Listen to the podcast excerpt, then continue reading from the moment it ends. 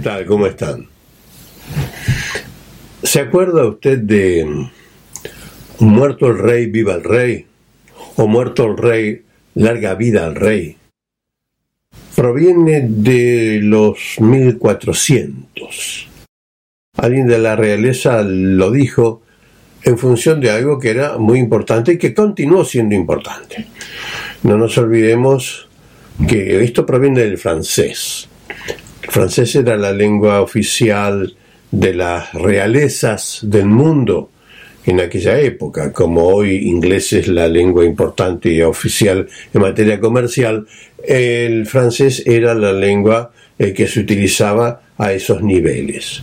No la lengua del pueblo, sino la lengua de, los altos niveles y de gobierno y de relaciones internacionales. Por eso ahora visto en muchos lugares que todo viene escrito en inglés, en francés y a veces en español. Bueno, eh, ¿Qué sentido tenía esta frase? ¿Por qué se dijo? Se dijo simplemente por una razón muy clara. Eh, muriendo el rey, si por supuesto no hay eh, un vicerrey, no estoy hablando de un virrey, un vicerrey, o sea, como hay un presidente, no hay un vicepresidente que asume, eh, no asumía nadie. Entonces quedaba acéfala, acéfala la, la, la, conducción del, reinado. Por lo tanto, alguien tenía que asumir inmediatamente y ser rey para que no quede eh, eh, esa porción de tiempo sin nadie que sea la cabeza del Estado. De allí proviene todo esto. El rey asumía inmediatamente con la muerte del rey.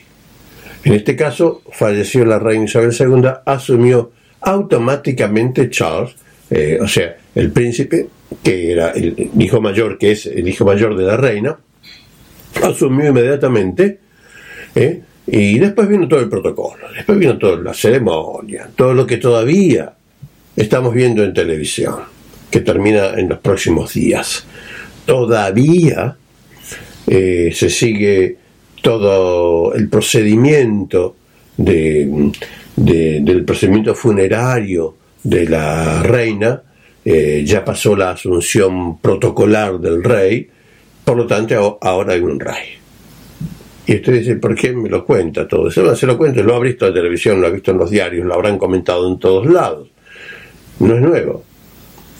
El punto es en que alguien le preguntó al primer ministro Anthony Albanese, el primer ministro de Australia, que fue a darle las condolencias eh, como otros eh, mandatarios del Commonwealth, eh, fueron a darle las condolencias al rey por la muerte de la madre.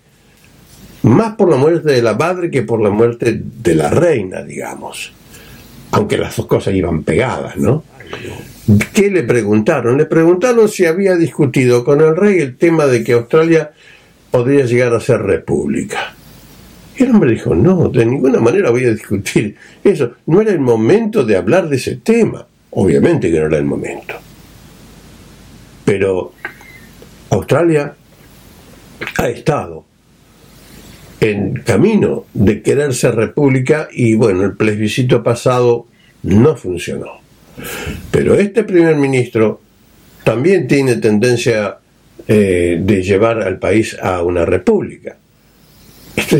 ¿cuál es la diferencia entre que tengan la reina y que sea una república? La diferencia eh, es estructural, eh, de donde si usted tiene un país que es república, tiene la cabeza del Estado que es generalmente un presidente.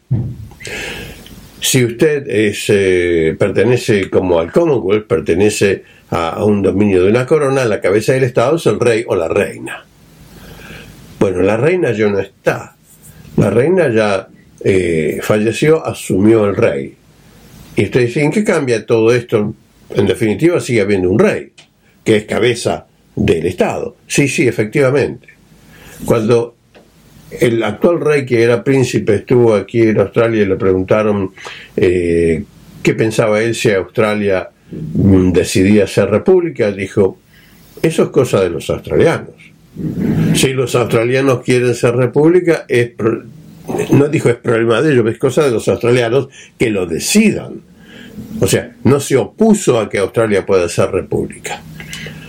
Y volvemos otra vez con el tema. Y que el tema de la República va a ser considerado, y si será oportunamente considerado, habrá que hacer otro plebiscito. Pero no nos olvidemos que en este país hay un gran número de gente monárquica, generalmente los mayores, generalmente todos los excombatientes, todos los que provienen de ese tipo de familias.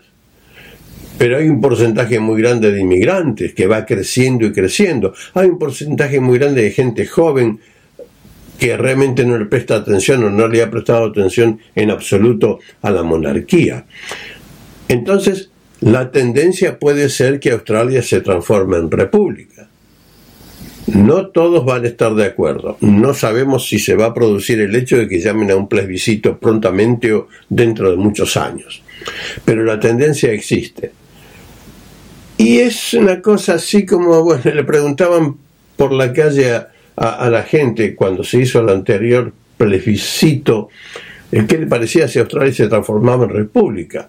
No, dijo uno, recuerdo claramente ese interview. No, dice, si se transforma en república nos vamos a quedar sin el feriado del día del cumpleaños de la reina. Y decir, como e, ese es el punto importante por el cual tiene que seguir siendo una democracia monárquica, porque tenemos un feriado para el cumpleaños de la reina. Bueno, dio lugar a, a muchos comentarios y un poco de risa también, ¿no? Pero no todos piensan que Australia tendría que ser república, pero y para concluir, estamos en un proceso similar a cuando su hijo cumple los 18 o los 21 años. Dice, bueno, ya sos mayor de edad. Es hora de que decidas qué vas a hacer. Es hora de que tomes tus propias responsabilidades y vayas adelante y que su futuro, tu futuro hijo, eh, sea el que vos mismo te elaborás. Eh, no sé si la, el ejemplo realmente encaja, pero yo creo que no estoy muy equivocado. Es hora de que Australia comience a asumir sus responsabilidades, porque es muy cómodo tener ahora un gobernador general y un gobernador en cada estado, donde en cierta forma no es que deciden, pero que toman conocimiento de lo que el gobierno quiere hacer, ¿eh? toman conocimiento de lo que eh, se va a hacer y después eh, informan o consultan a la realeza, de donde la realeza tiene un poder de determinación de muchas cosas. Por eso cuando el primer ministro asume, asume frente al gobernador general del país, porque el gobernador general se comunica, es el interlocutor con la realeza era con la reina, será ahora con el nuevo rey. Quizás sea hora de que Australia asuma sus responsabilidades como país adulto. Veremos qué pasa, veremos qué piensa la ciudadanía, pero es un punto importante en un montón de cosas. Hasta la próxima.